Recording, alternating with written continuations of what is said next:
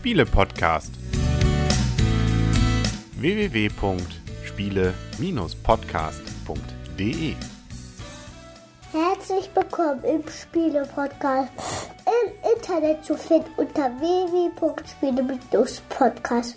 Und rund um den Tisch sitzen der Leon. Die Michaela. Und der Christian. Und vor uns haben wir Zauberei Buch 3. Zauberei hoch 3, genau. Und richtig. deswegen, das ist ein Spiel, Brettspiel, wie Mama schon sagte.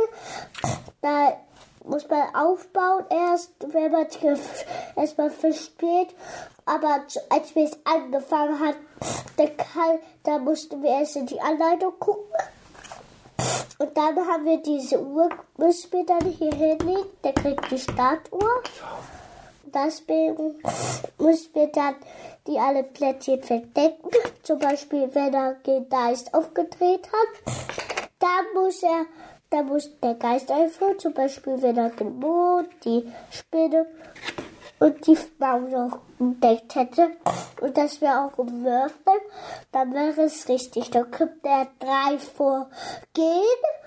Und weil wir sind ja ausgebüxt aus der Schule, aber Willibald hat uns gesehen. Willi Wächtergeist heißt Und er. Ja. deswegen müssen wir schnell wieder in die Zauberschule reingehen. Genau, richtig. Wir fangen fangen mal ganz kurz mit den Rahmendaten an, okay? Genau. Das Spiel heißt Zauberei hoch 3, ist ab sechs Jahre. Zwei bis sechs Spieler können das Spiel spielen. Spielzeit wird angegeben 20 bis 30 Minuten. Erschienen bei Pegasus Spiele und Autoren sind Lukas Zach und Michael Palm.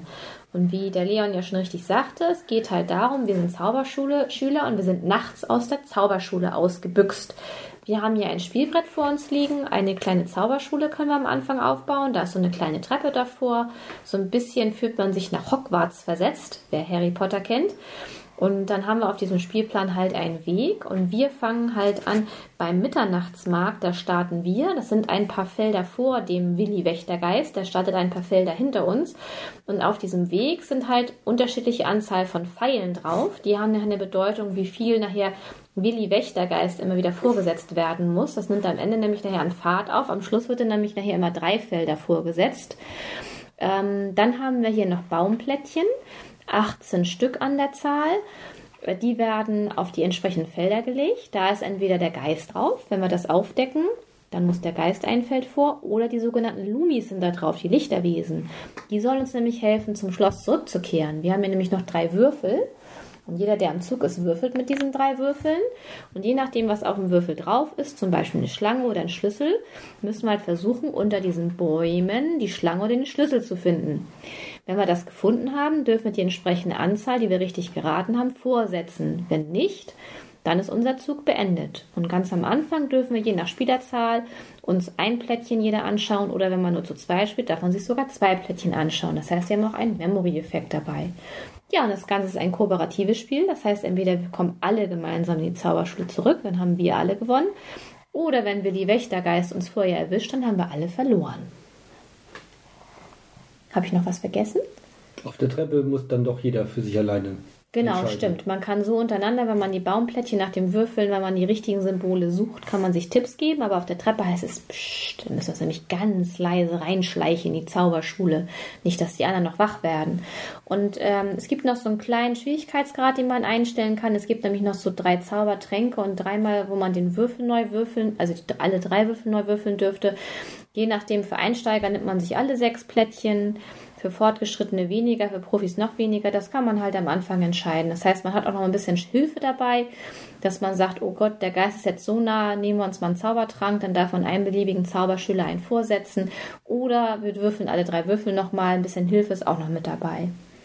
Ja, ich glaube, dann haben wir alles gesagt. Oder Leon, fehlt noch irgendwie was? Ja. Also, wie Mama schon sagt, wenn der Wächtergeist auf der Treppe ist und wir sind noch auf der Treppe, müssen wir uns noch leiser hochschleichen, sonst hört uns der Wächtergeist und dann wird und dann sagt und dann denkt, ist da und dann geht er einfach ein vor.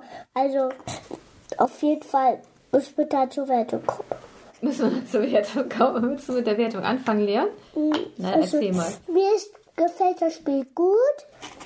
Ja, wie Papa schon sagte, dass das Spiel ab sechs Jahren ist, aber mir gefällt das Spiel Und du gut. bist ja fünf und du kannst es ja schon toll spielen. Zehn für acht Punkte. Zehn? Acht von zehn Punkten. Acht von zehn Punkten. Ui, das ist eine gute Wertung. Also ein sehr, sehr gutes Spiel, sagst du. Sehr der wieder. Ja. Und dann macht der Papa mal als nächstes. Macht der Papa weiter? Ja, das Spiel hat mir auch sehr gut gefallen. Ich finde ähm, diese Kombi A, es ist kooperativ, B, es ist eben dieser Memory-Effekt, weil also die Bäume sind verdeckt, man deckt sie dann auf, sucht ja im Prinzip die richtigen Symbole, die dann mit den Würfeln übereinstimmen müssen und danach dreht man sie halt eben auch wieder um. Also die bleiben nicht offen liegen, das hätte dann ja wenig Sinn. Deshalb ähm, ist der Memory-Effekt sehr, sehr stark, aber eben dadurch, dass man es am Anfang eben kooperativ macht, finde ich das ziemlich cool, weil gerade so die jüngeren Mitspieler können Memories einfach viel besser, die können sich die Symbole und wo sie liegen einfach besser merken. Äh, auch für Erwachsene ist es so, man muss wirklich mitdenken die ganze Zeit. Man kann sich nicht darauf verlassen, dass die Kinder einem helfen, wo die Sachen sind, weil eben der, das Problem ist nachher wirklich diese Treppe, wo man dann alleine entscheiden muss. Und da kann man schnell daneben liegen und entsprechend ja, dem ganzen Team die Tour versauen. Ähm, deshalb, es ist ein sehr schönes Spiel. Was mich jetzt ein bisschen irritiert hat, ist der Preis von 23 Euro.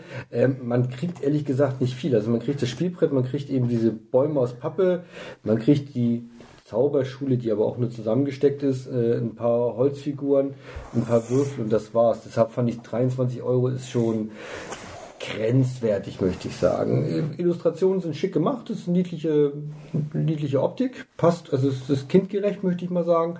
Und deshalb schließe ich mich da dem Leon an und ich gebe auch 8 von 10 Punkten als Kinderspiel wohlgemerkt. Ja, also ist ähm, Kinderspiel hatten wir ja schon gesagt, daher auch ein leichter Einstieg, man kommt sehr leicht rein, was jetzt bei uns ein bisschen unglücklich war. Leicht rein? Äh, ja, genau. Bei uns war die Anleitung äh, so, also eigentlich die deutsche, ist eigentlich die deutsche Anleitung gewesen, weil es ein Deutsche und eine Englische drin, aber unsere Deutsche ist irgendwie Mischmasch. Die ist sowohl Englisch als auch Deutsch. Also Deckblatt und erste Seite sind Englisch, dann kommen drei, vier Seiten Deutsch und dann kommt nochmal wieder Englisch, also irgendwie ein kleiner Druckfehler.